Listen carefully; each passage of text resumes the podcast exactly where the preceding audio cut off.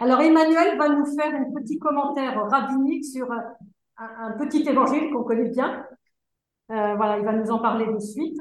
Et puis après, on pourra discuter un peu si on est poser des questions, euh, réagir, euh, voilà. alors, Emmanuel est un juif moderne orthodoxe. Il habite aux États-Unis.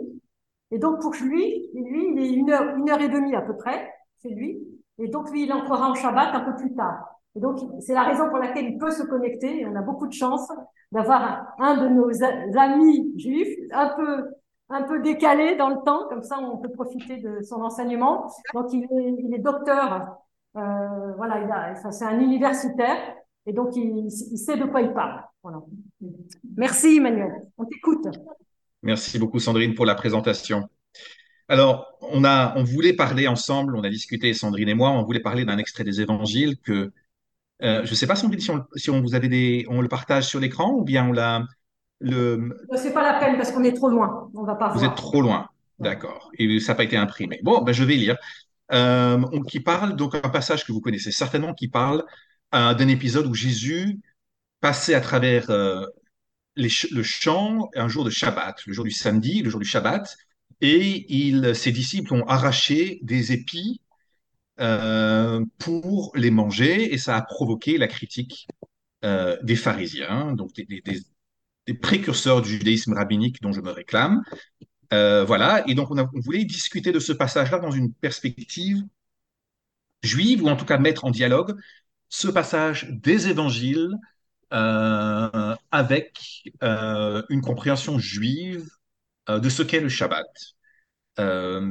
et ce que je pense faire avec vous, c'est essayer de remonter dans le temps, euh, au verset de l'Ancien Testament, au verset de la Torah, euh, pour comprendre en quoi ces versets nous parlent du Shabbat, au moins très brièvement, euh, puis voir un petit peu la lecture rabbinique qui en a été faite. Donc depuis les pharisiens, ce que le Nouveau Testament, ce que Jésus appelle, Paul appelle les pharisiens, euh, et qui sont devenus les sages du judaïsme rabbinique, et qui ont, sont les, les premiers, la première génération d'une tradition qui continue euh, jusqu'à nos jours et dont je me réclame, la tradition, la tradition juive rabbinique. Et euh, comment cette tradition rabbinique, cette tradition juive, permet de relire peut-être ou essayer de, de, jeter un nouvel éclairage sur ce texte des évangiles qui, je suppose, vous est, vous êtes bien connu? C'est compréhensible jusque-là. Oui, oui, oui.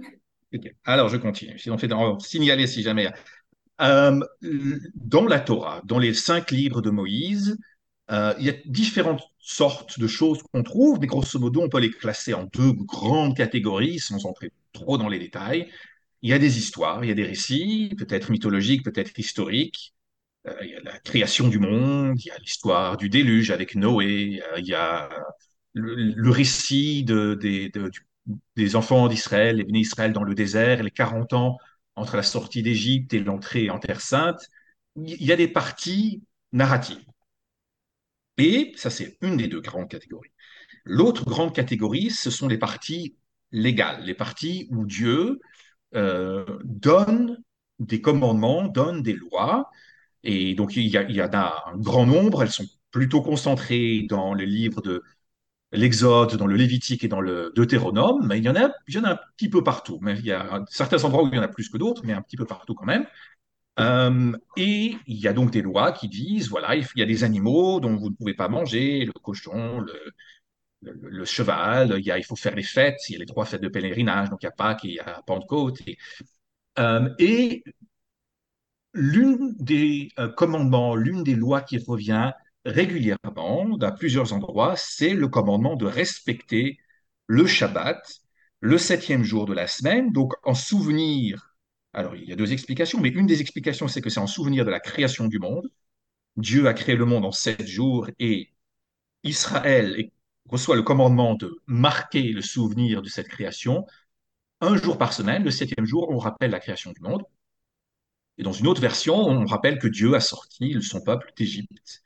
Euh, il, y a, a, pas mal de versets, je suis pas, j'ai pas fait la liste complète, mais il y a, plusieurs versets sur les cinq livres de, euh, du Pentateuque qui disent, voilà, le jour du Shabbat, le jour du samedi, vous devez respecter, c'est un jour saint pour l'Éternel. Ça, c'est euh, ce qu'il y a dans la Torah, ce qu'il y a dans l'Ancien Testament. Et donc, c'est un commandement, c'est une idée, c'est une institution légale ou religieuse qui remonte aussi loin euh, qu'on peut remonter dans, l'origine de, nos religions. Euh, mais, alors, quand on passe au droit rabbinique, quand on passe aux sources rabbiniques qu'on appelle notamment la Mishnah, les premières, les plus anciennes sources euh, qui, qui, font le Talmud, on remarque qu'il y a un certain nombre de différences. Ces différences, Là encore, on peut parler longtemps, mais je pense que ce, que l'on constate lorsqu'on euh, lorsqu'on analyse la loi juive comme les rabbins l'ont vécu, et qu'on la compare à la loi telle qu'elle est présentée par les versets, la différence entre les rabbins et le texte de la Bible, il y a deux différences majeures. Une de ces deux différences, c'est que dans le droit rabbinique, dans ces sources talmudiques, il y a ce qu'on appelle des disputes. Il y a plusieurs opinions. Euh, dans le texte, dans les versets, c'est marqué Tu respecteras le Shabbat. Il n'y a pas de discussion pour savoir est-ce que le Shabbat commence à 8 h ou à 9 h du soir, ou est-ce que c'est le coucher du soleil, ou est-ce que c'est la nuit noire, quand est-ce que c'est le début du Shabbat. Il n'y a pas de discussion là-dessus. Euh, les lois, de manière générale, sont présentées en disant Tu as le droit, tu n'as pas le droit, c'est pur, c'est impur. Il y a une espèce de, une espèce de, de vision globale, de, de, une de vision d'une vue d'oiseau euh, depuis le haut de ce, de ce, que sont les commandements. Dans, le droit rabbinique, il y a des discussions, il y a des disputes, et on, discute de tout. Il y a qu'est-ce qu'on a le droit, qu'est-ce qu'on n'a pas le droit, est-ce que cette modalité on a le droit et celle-là on n'a pas le droit? Le droit rabbinique est rempli de ce qu'on appelle des marlokot, au singulier marloket. Marloket, c'est un terme important quand on, quand on approche le judaïsme, on le comprend, ça veut dire une dispute. Euh, le droit rabbinique est un droit qui est rempli de disputes. Euh, et un aspect, un texte très intéressant qu'on ne va pas étudier en profondeur, mais je pense que je veux juste le mentionner comme ça. Il y a un endroit dans un traité du Talmud qui s'appelle Eduyot. Il y a une discussion pour savoir, mais au fond, pourquoi on a tellement de disputes? Pourquoi on garde? Pourquoi on garde une opinion qui souvent a été rejetée? On a une opinion qui s'impose, une opinion qui a été rejetée. Pourquoi est-ce qu'on garde les deux? Pourquoi est-ce qu'on ne va pas garder l'opinion majoritaire et puis l'opinion qui est rejetée par les rabbins? On l'oublie, on, la laisse tomber, elle peut disparaître de la scène. Et la Mishnah, donc ce texte talmudique, dit pourquoi est-ce qu'on a tellement de disputes?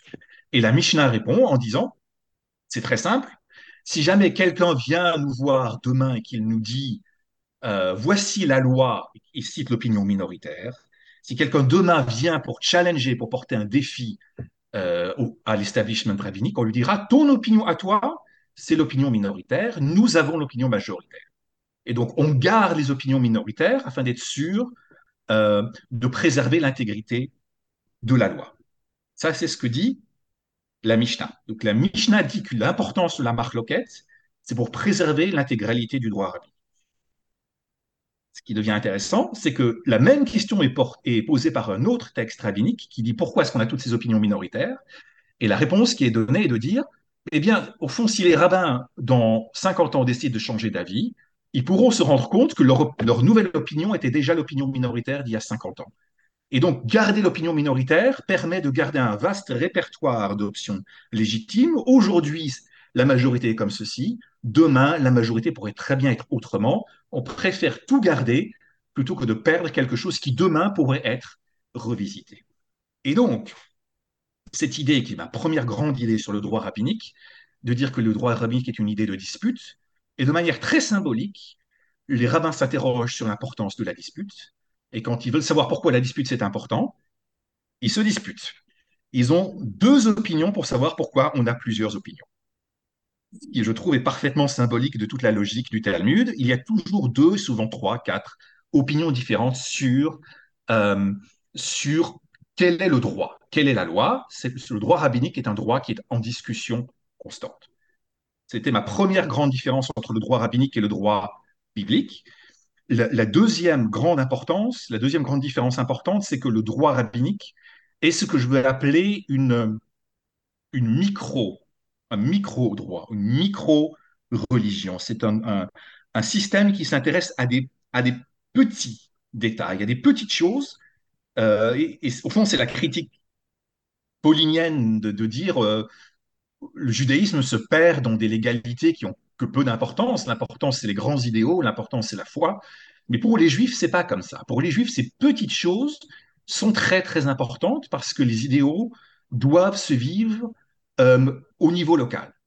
Et, donc, vraiment, il y a des grosses discussions et au fil des siècles, les juifs ont pu se disputer sur des, sur des points parfaitement, euh, qui semblent parfaitement euh, secondaires, de savoir est-ce que le couteau pour euh, abattre la bête rituelle doit être aiguisé de telle manière ou de telle manière. Il y a des, des livres entiers, des communautés qui, qui, ont été, des livres qui ont été écrits, des communautés qui ont été euh, qui se sont disputés, des rabbins qui ont voulu ostraciser d'autres rabbins sur, sur des questions qui peuvent sembler tout à fait secondaires.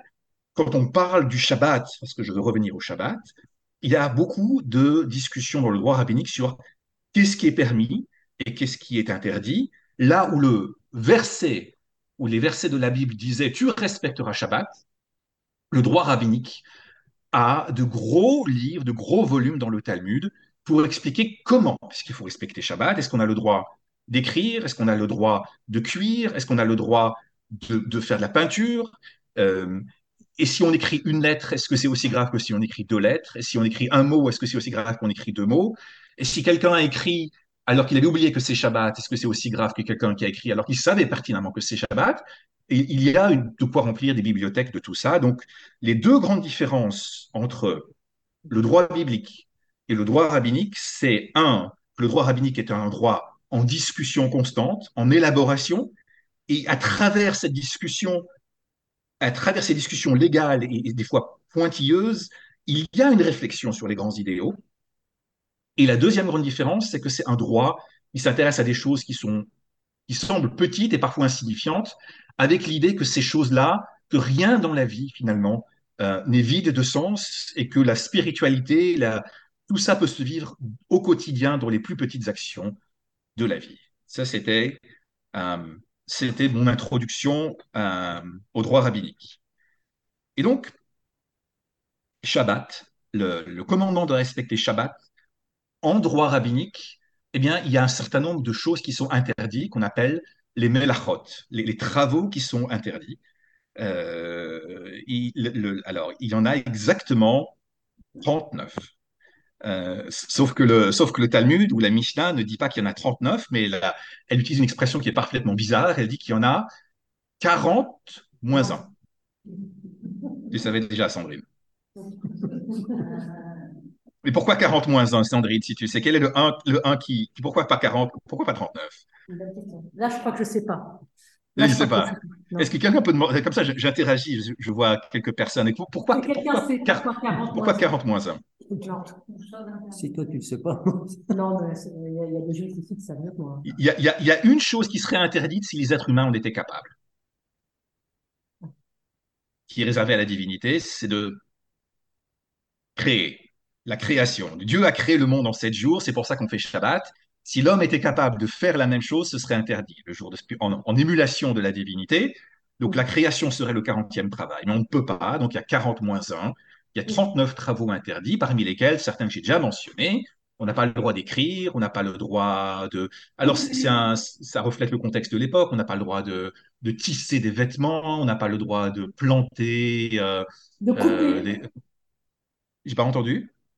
De couper. De couper. couper on n'a pas le droit de faire du feu, euh, on n'a pas le droit de transporter. Donc, c'est des choses qui sont toute activité créatrice, toute activité qui euh, distrait l'être humain de sa, du jour du Shabbat euh, est proscrite. Et donc, ce qu'on fait, on, bien, on, passe, on, va, on prie, on étudie la Torah, on passe du temps avec sa famille. C'est un, un, jour hors du quotidien, c'est un jour qu'on passe euh, avec ses proches, on passe à la synagogue, on se, on se retrouve en famille, voilà. Mais on, ne travaille pas, mais le mot travail est défini en termes rabbiniques, c'est pas, c'est pas le travail n'est pas, euh, c'est pas c'est pas la définition instinctive du mot travail, c'est un, travail défini par les sources rabbiniques.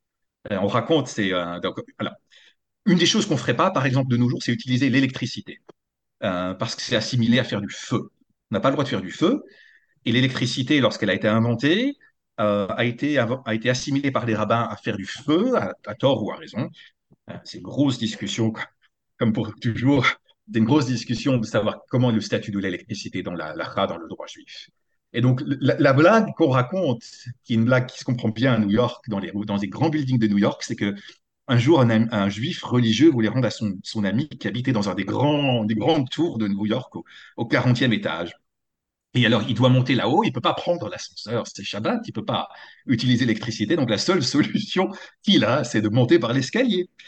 Et donc, il monte cinq étages et puis il commence à, à, faire une pause parce qu'il commence à il doit reprendre son souffle. Il monte encore cinq étages, il est tout rouge dans son visage. Il monte au quinzième étage, il transpire à grosses gouttes, il est au bord de l'apoplexie. Il arrive au vingtième étage. Il y a quelqu'un qui passe, qui dans la cage d'escalier, qui dit mais, mais, mais, il voit ce type qui est à moitié mourant.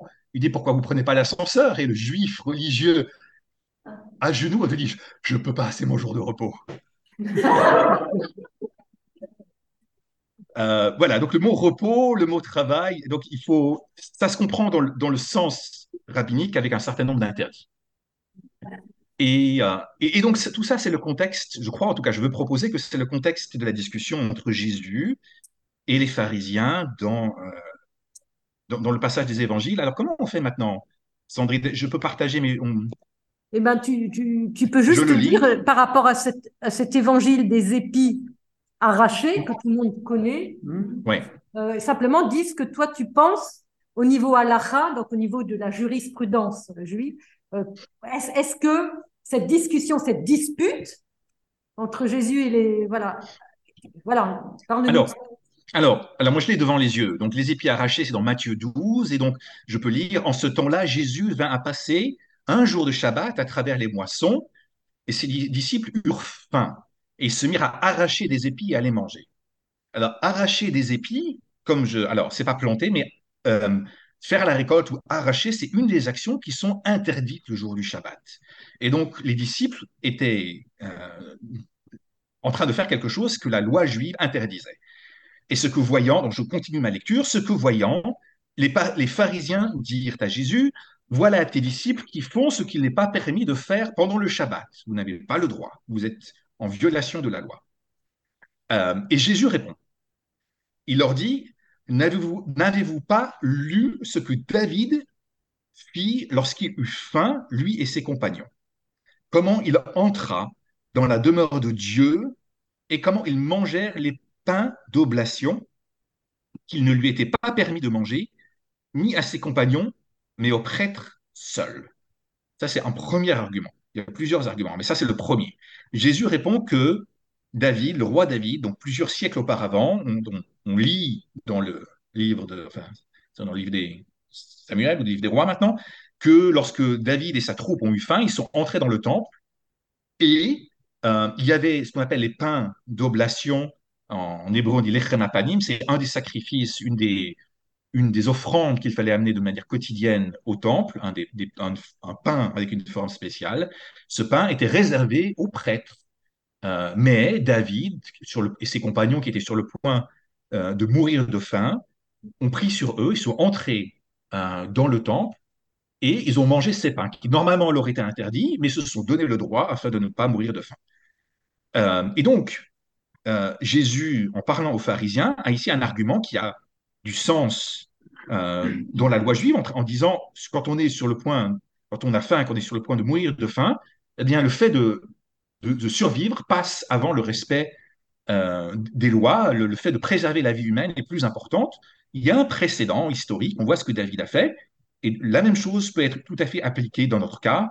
Le Shabbat doit passer derrière euh, le respect de la vie humaine. Les pharisiens n'étaient pas forcément d'accord avec ça. Euh, mais l'argument de Jésus a une logique en droit rabbinique. Il y, a, une logique à ça. Ce serait une opinion qui serait rejetée, une opinion minoritaire, euh, mais ça ne vient pas de nulle part. C'est un, argument qui, euh, qui est entendable, même s'il pourrait être rejeté par l'establishment. Ça, c'est un argument.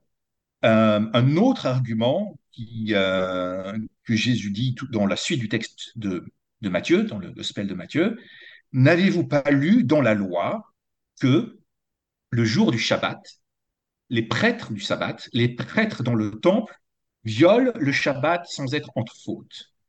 Euh, de quelle violation s'agit-il au temple? Euh, Alors, dans le temple, il y avait des sacrifices. Et ces sacrifices étaient quotidiens. Pour certains, d'autres c'était pour une fois par semaine, certains étaient une fois par an. Euh, mais grosso modo, il y avait des choses que les prêtres faisaient au temple, comme euh, égorger et sacrifier des animaux qui, n'auraient pas été permises pour le, pour le reste du peuple. Il faut, si on veut manger de la viande, il faudrait tuer l'animal avant le Shabbat, mais pour les besoins du temple, la loi juive, la halacha, permettait aux Kohanim de, euh, euh, de tuer ces animaux et de les brûler sur l'autel. Euh, et donc, dans le temple se passaient des choses qui dérogeaient aux interdictions normales du Shabbat. Et Jésus leur dit, vous voyez ce qui se passe dans le temple, vous voyez qu'il y a les lois du Shabbat sont ponctuellement repoussées. Eh bien, il continue, il dit, il y a ici plus grand que le temple. Le, euh, il y a plus grand que le temple, et il dit, si vous avez compris ce que signifie, c'est la miséricorde que je veux et non le sacrifice. Et si vous aviez compris ça, vous n'auriez pas condamné des gens qui sont sans faute. Euh, voilà. Donc, il dit que de la même manière que le Shabbat peut être repoussé pour, euh, pour une raison suprême, qui est le temple, dans le, ce que les pharisiens sont forcés de reconnaître, puisque c'est comme ça que ça se passe, que le Shabbat est localement euh, écarté pour permettre aux, prêtres d'amener des sacrifices. Jésus dit, la même logique s'applique euh, dans ma vision. Le Fils de l'homme est maître du Shabbat. C'est la miséricorde que je, que je veux et prendre en compte le besoin humain est une valeur suffisamment importante pour repousser localement l'interdit de Shabbat. et donc dans le texte parallèle de Marc, il dit, le Shabbat a été fait pour l'homme et non l'homme pour le Shabbat. Voilà. Et ce sont des arguments qui, une fois encore, euh, ont une logique interne en droit rabbinique de ce qu'on appelle la halacha, le droit juif. Euh, je ne pense pas qu'ils ont convaincu les pharisiens sur le moment, mais Jésus, en argumentant avec les pharisiens, se plaçait à l'intérieur d'une tradition qui est une tradition rabbinique, de cette tradition qui est intéressée par le, par le, micro quotidien, par, les, par les petites actions de tous les jours, et non juste par les grands idéaux, et une tradition qui permet la dispute et qui permet la discussion entre, entre sages. Euh, dans ce texte-là, en tout cas, dans ce que je vois, Jésus n'appelle pas à l'abolition de la loi, il ne dit pas ces lois n'ont aucun sens, elles doivent être écartées, il justifie un écart avec des arguments internes à ce qui est la tradition rabbinique. Et donc, ma suggestion, et c'était le, thème qu'on avait discuté avec Sandrine, était de voir ce passage-là et d'autres passages des évangiles comme euh, reflétant un, une, certaine, un certain moment euh, dans la tradition judéo-chrétienne où les, premiers chrétiens, Jésus en tout cas, euh, faisaient encore partie de ce dialogue, qui est le dialogue des premiers rabbins. par la suite des siècles, les, traditions vont, diverger et ça devient au point qu'on parfois on a du mal à se comprendre parce qu'on parle différents langages. Mais à l'époque, en tout cas, dans ces, dans cette première, euh, dans ces premières discussions qu'on voit et qui sont documentées dans les Gospels, dans les évangiles, euh, on, voit que Jésus était parfaitement à son aise, connaissait les lois, comprenait la logique, quels arguments étaient recevables, lesquels il pouvait utiliser. Et, je pense que ce, cette vision, cet apport juif euh, est, est, intéressante euh, dans l'optique d'un dialogue judéo-chrétien, comme, voilà, comme ce qu'on ce essaye de faire aujourd'hui et ce que Sandrine essaie de, de, propager avec beaucoup de brio. Voilà. Euh, je sais pas si je, je sais pas si j'ai fait la demi-heure. Ouais. Alors moi, je, je, voudrais que tu juste que tu dises un tout petit mot sur le fait que si Jésus emploie des arguments internes, d'ailleurs, le Shabbat est fait pour l'homme et, euh, et, non l'homme pour le Shabbat, c'est c'est une tradition qu'on va retrouver plus tard dans le Talmud. Donc c'est une tradition orale qui circule et qui se retrouvera par écrit dans le Talmud. Donc, Jésus ne fait que euh, affirmer quelque chose qui est dans la tradition juive. Donc pourquoi pourquoi y a-t-il ces marloquettes, ces controverses, ces disputes, euh, alors que euh, normalement, alors normalement, ça devrait être acceptable puisque tous les arguments avancés sont des arguments euh, totalement acceptables. Alors, est-ce que c'est parce qu'on a affaire à des pharisiens comme il peut y avoir des, des genres de chrétiens un peu obtus ou un peu, un peu les yeux fermés Ou est-ce que c'est parce que la halacha, donc la jurisprudence juive, n'est pas encore totalement codifiée, euh, qu'elle est en, passe d'être codifiée, donc chacun va essayer de tirer la couverture à soi pour dire ben, on voudrait que ce soit codifié plus serré ou on voudrait que ce soit codifié plus large Ou est-ce que c'est encore d'autres arguments? Est-ce que c'est est-ce que l'Évangile présente un type de pharisien qui est vraiment euh, voilà qui est vraiment euh, trop trop rigoriste? Voilà, c'est. Alors oui, je pense qu'il n'y a aucun des arguments de Jésus dans ce, passage-là qui, sortent de la tradition rabbinique, qui sont tous des choses, des arguments sous une forme ou sous une autre qu'on pourrait entendre dans d'autres passages du Talmud et qui parfois qui seraient acceptés. Parfois qui seraient acceptés. Il y a, parfois, le, Talmud dit qu'il faut repousser le Shabbat pour sauver une vie humaine. Il y a, d'autres exceptions, il n'y en a pas beaucoup, mais il y a d'autres cas où on, on dit Shabbat localement ne, s'applique pas euh, parce qu'il s'agit de, de, préserver une valeur suprême. Il y a, euh, je sais pas, ah, je raconterai peut-être une autre histoire tout à l'heure. Mais euh, donc, chacune des paroles qui est documentée par les évangiles et mise dans la bouche de Jésus sont des choses qui ont une logique interne qui serait recevable à un autre moment. Ici, elles ne sont pas reçues. Ici, les pharisiens les rejettent. Pourquoi est-ce qu'ils les rejettent? C'est toujours difficile de donner une explication très très précise, surtout avec 2000 ans de distance, de savoir pourquoi telle opinion est, acceptée et telle laquelle n'est pas, même quand on prend un texte du Talmud et qu'on voit que c'est Rabbi, tel Rabbi Akiba, disons, qui prévaut sur son adversaire, euh, des fois, ça peut être juste pour des raisons politiques.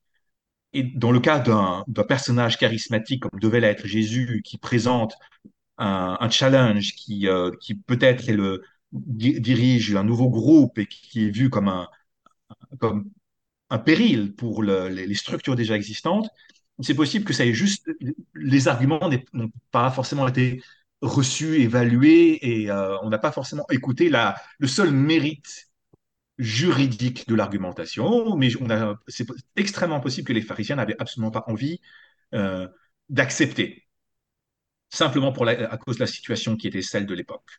Parfois, c'est euh, simplement que le, on se rend compte qu'il y a une personne qui a un argument et en face on en a cinq, et la force numérique de, cinq justifications face à une fait que l'opinion majoritaire va dans un sens.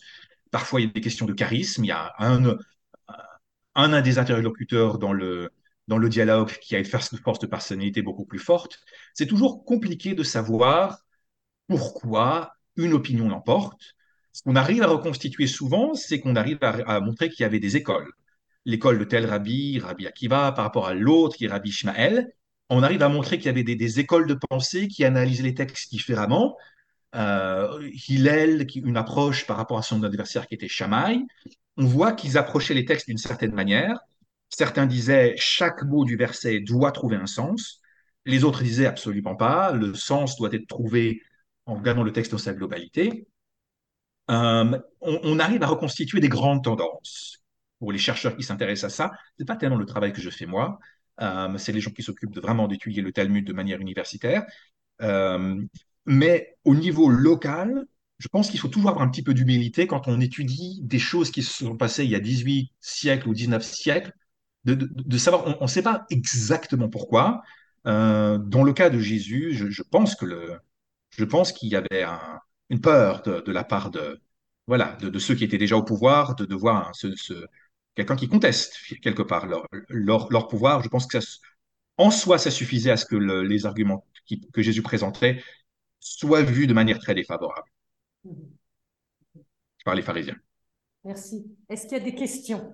Euh, Oui, je voudrais poser cette question-là. Si j'ai bien compris, les règles du Shabbat sont évolutives. En partie. Euh, il y a énormément de poids donné au précédent. Euh, c'est comme, un, c'est comme un immeuble qui se construit étage après étage. On construit sur quelque chose. Et les gens qui vont construire le deuxième étage vont pas, vont pas casser le premier. Donc, les règles qui ont été posées par la Mishnah, qui sont les premières sources, ne sont pas vraiment remises en question par les rabbins qui, qui ont écrit le Talmud trois siècles plus tard. Euh, ils sont interprétés. Et parfois, l'interprétation peut être une interprétation restrictive qui diminue la portée d'une loi, et parfois l'interprétation peut être extensive. Euh, un exemple d'interprétation extensive, c'est euh, l'interdit du feu, qui, est déjà dans ses premières sources, comme la Mishnah. finalement, on n'avait pas besoin de l'étendre à l'électricité. L'électricité, on peut tout à fait soutenir que ce n'est pas, du feu, c'est un phénomène physique qui est différent. Euh, mais donc, le fait de dire l'électricité, c'est une forme de feu, donc interdit Shabbat, c'est une manière de construire un étage dans cet édifice de la loi juive qui est légèrement plus grand que l'étage précédent, ou les, ou les dix étages qui précédaient. Et parfois, on peut faire une interprétation restrictive d'un commandement qui, euh, qui pose problème ou qu'on voit comme, problématique. Euh, j'ai pas d'exemple juste là maintenant, euh, ça m'échappe, mais on en trouverait sans trop de difficultés, juste que j'ai un, blanc. Euh, voilà. Il y, a, donc y a une dynamique de chaque génération reprend l'héritage du passé et écrit une nouvelle page, comme un, comme un livre où chaque chapitre est écrit par une nouvelle génération.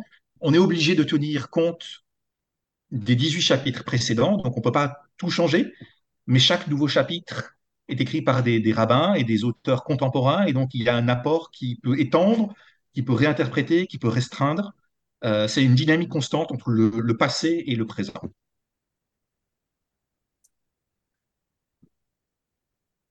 Il y a une autre question. Euh, d'abord, bonsoir.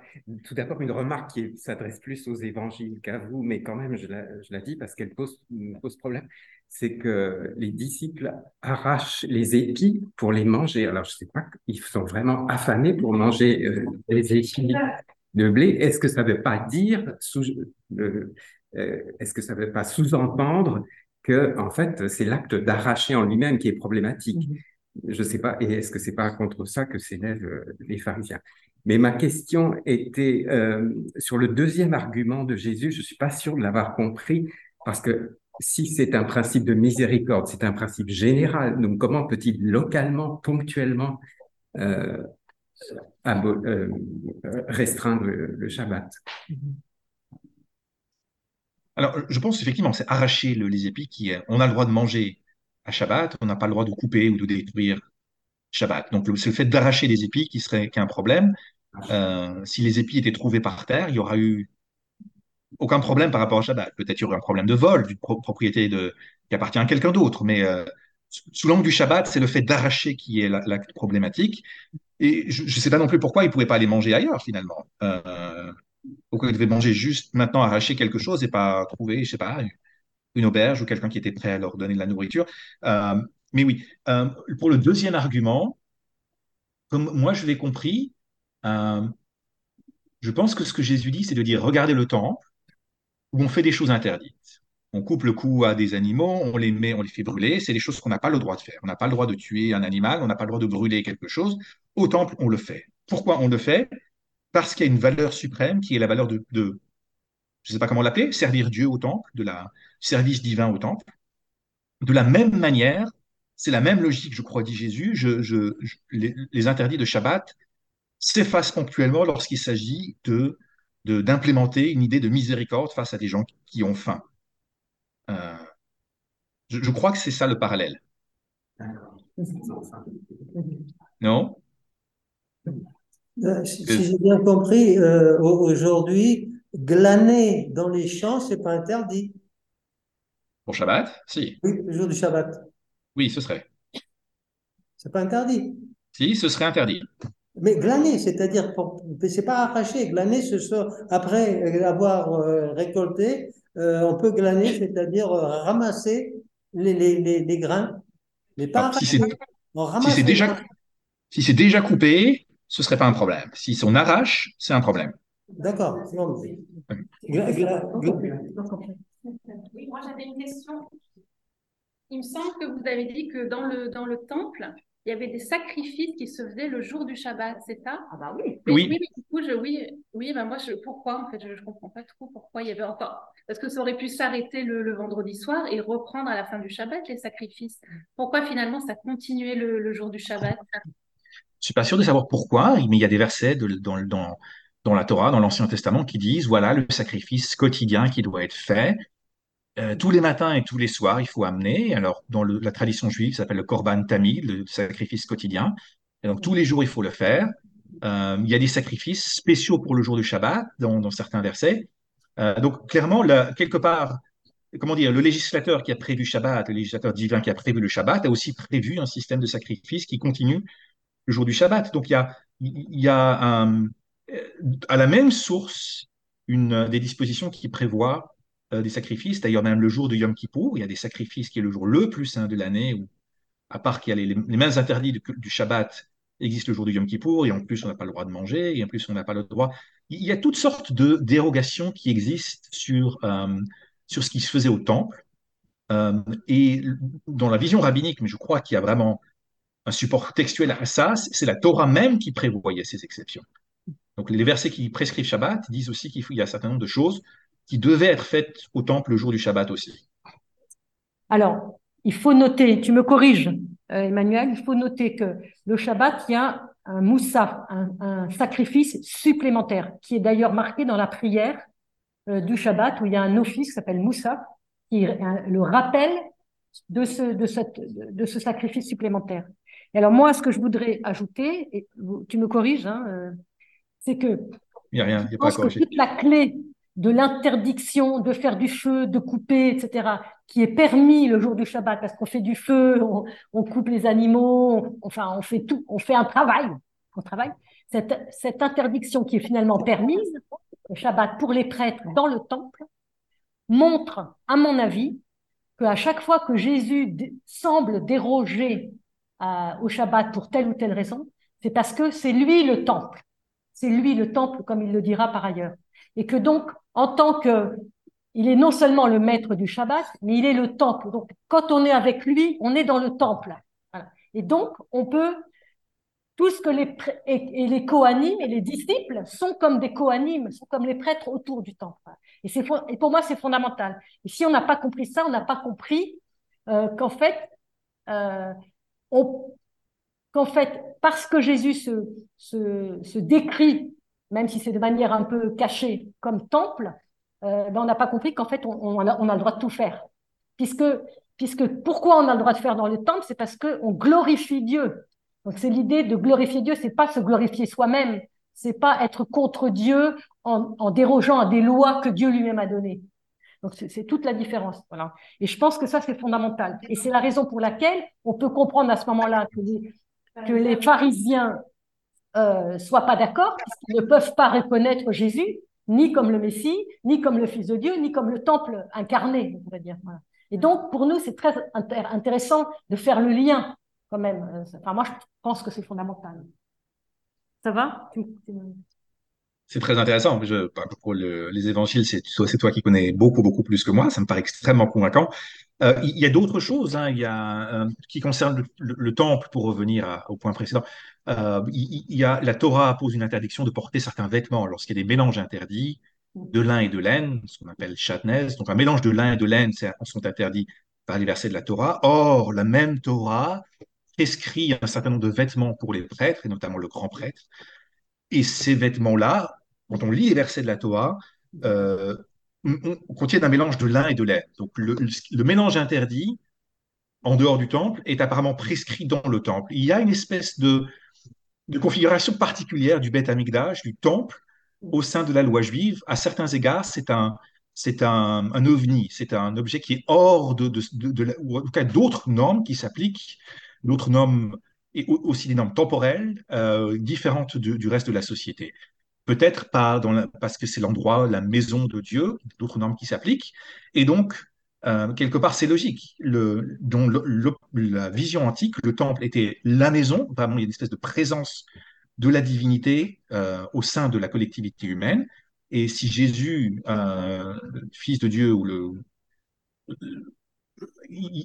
on arrive à comprendre la logique de l'argument de dire je suis le temple, et donc il y a un certain, un certain nombre de changements qui- normatifs qui peuvent s'appliquer, mais c'est pas une abolition de la loi, c'est un autre régime normatif. C'est juste, Sandrine? On peut dire que c'est un déplacement de la loi, du, Un du déplacement temple de du la loi. Pierre à, à un temple qui est celui du royaume de Dieu. Quoi. Un temple corporel. Euh, oui. Est-ce que, parce que le, de parler de Korban Tamid, ça me fait penser aussi au Ner Tamid, est-ce que cette permanence donc des sacrifices et du reste au temple n'est pas aussi quelque chose, parce que ça me fait penser aussi à, je crois que c'est Chaim de Volotsine au 19e siècle qui, qui disait que grâce à l'étude permanente sans arrêt, le monde tient. Mm. Est-ce que cette permanence dans le temps n'est pas aussi un élément mm. euh, important, que, que rien ne s'arrête, même le Shabbat? Oui, je, je, pense clairement. Je, je pense que, alors, je pense qu'il y a dans le judaïsme antique, il y avait trois grandes, euh, trois élites qui sont les prêtres, les sages et les prophètes. Et je pense que les trois élites voyaient Dieu dans des endroits différents. Pour les, les prêtres, Dieu était dans le temple, dans le temple. Dieu se manifestait dans une maison particulière, à travers les sacrifices, quand on euh, nettoyait l'autel, on, débarrassait l'autel des impuretés, c'était pour permettre à la présence divine de rester au sein de la collectivité. Les, prêtres rencontraient Dieu, rencontraient le transcendant au sein d'une maison de pierre, et ils permettaient que cette, que maison de pierre abrite une certaine présence divine. Les prophètes, quand on lit le livre des prophètes, voyaient Dieu dans l'histoire, dans le temps. Euh, eux voyaient la présence divine à travers les guerres, à travers les tremblements de terre et d'autres événements naturels, à travers des famines, à travers des épidémies. Eux voyaient la présence divine à travers l'histoire des hommes. Et clairement, les sages, les, rabbins, les pharisiens voyaient Dieu dans la loi, dans les textes. Euh, et, c'est de cette tradition-là que se réclame ce rabbin du 19e siècle, beaucoup plus tard, qui dit, à travers l'étude de la Torah, à travers l'étude des textes, on maintient le monde. Euh, et donc, il y a trois manières de rencontrer Dieu. L'une des trois dans le judaïsme qui s'est affirmée, c'est la vision rabbinique, qui est de, de, rencontrer Dieu dans la loi, dans les textes. Même si les choses sont toujours un petit peu plus compliquées, je pense que c'est une, division qui, qui, permet de comprendre beaucoup de choses. Il y a Vania qui a levé symboliquement la main. Vas-y, Vania, on t'écoute. Si, on a le temps encore pour, pour une question. Oui, oui, on a encore cinq minutes. Euh, on, est-ce est que le, enfin, il y a une perception que la, la loi va être modifiée au temps messianique? Ça existe dans, la tradition juive, oui. Est-ce que euh, dans le texte euh, des évangiles qu'on vient de lire, tu, tu vois quelque chose un peu de cette nature-là ou, ou euh, on ne peut pas l'interpréter comme ça? Est-ce que la loi sera modifiée au temps messianique? Dans la tradition juive, oui, il y a clairement ce qu'on appelle il des Meshira, la, loi qui sera celle lorsque le Messie sera venu. On ne sait pas exactement à quoi elle ressemblera, puisque le Messie n'est pas encore venu pour nous. Euh, il y a des gens qui disent que ce sera plus strict. Il y a telle opinion, il y a comme toujours plusieurs opinions qui sont. Il y en a qui disent que le cochon deviendra cachère lorsque le Messie sera arrivé.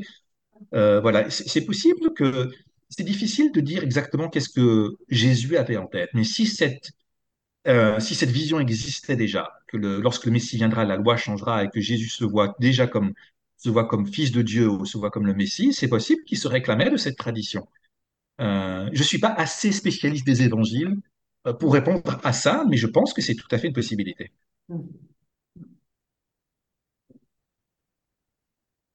Dernière, Dernière question. pour revenir au sacrifice, le Shabbat, euh, bon, ce qui est très étonnant sur le terme avoda, travail et, et service mmh. divin. Mmh. Pourquoi c'est étonnant? C'est le même terme désigne travail. Ah oui, oui. Alors, avoda, c'est le service divin et le, travail de Shabbat, ce serait melacha. Euh, et donc, ce n'est pas la même chose. Et on est obligé de regarder vraiment, c'était toute ma blague, euh, on est obligé d'interpréter vraiment le, chaque mot dans, dans son contexte euh, qui est des sources, parce que le mot travail pour nous veut dire tout autre chose. Bon, merci. Euh, merci Emmanuel. Je pense qu'on a, on a un bon paquet là. Vania, tu pourras nous envoyer l'enregistrement oui, pour le. Bon, j'enverrai sur le bureau, puis on, voit euh, comment. Voilà, voilà, comme ça, tous ceux qui veulent peuvent réécouter euh, ce, très bel enseignement qui, je pense, nous ouvre pas mal de pistes.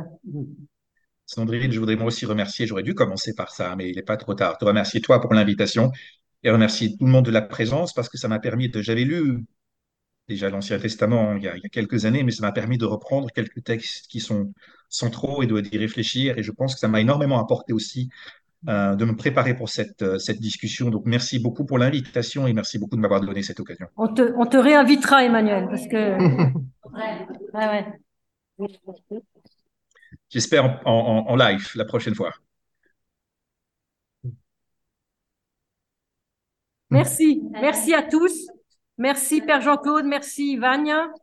Et euh, à très bientôt. Et Shabbat Shalom. Shabbat Shalom, Shabbat Shalom et bonne suite de bonne suite de réunion, bonne suite.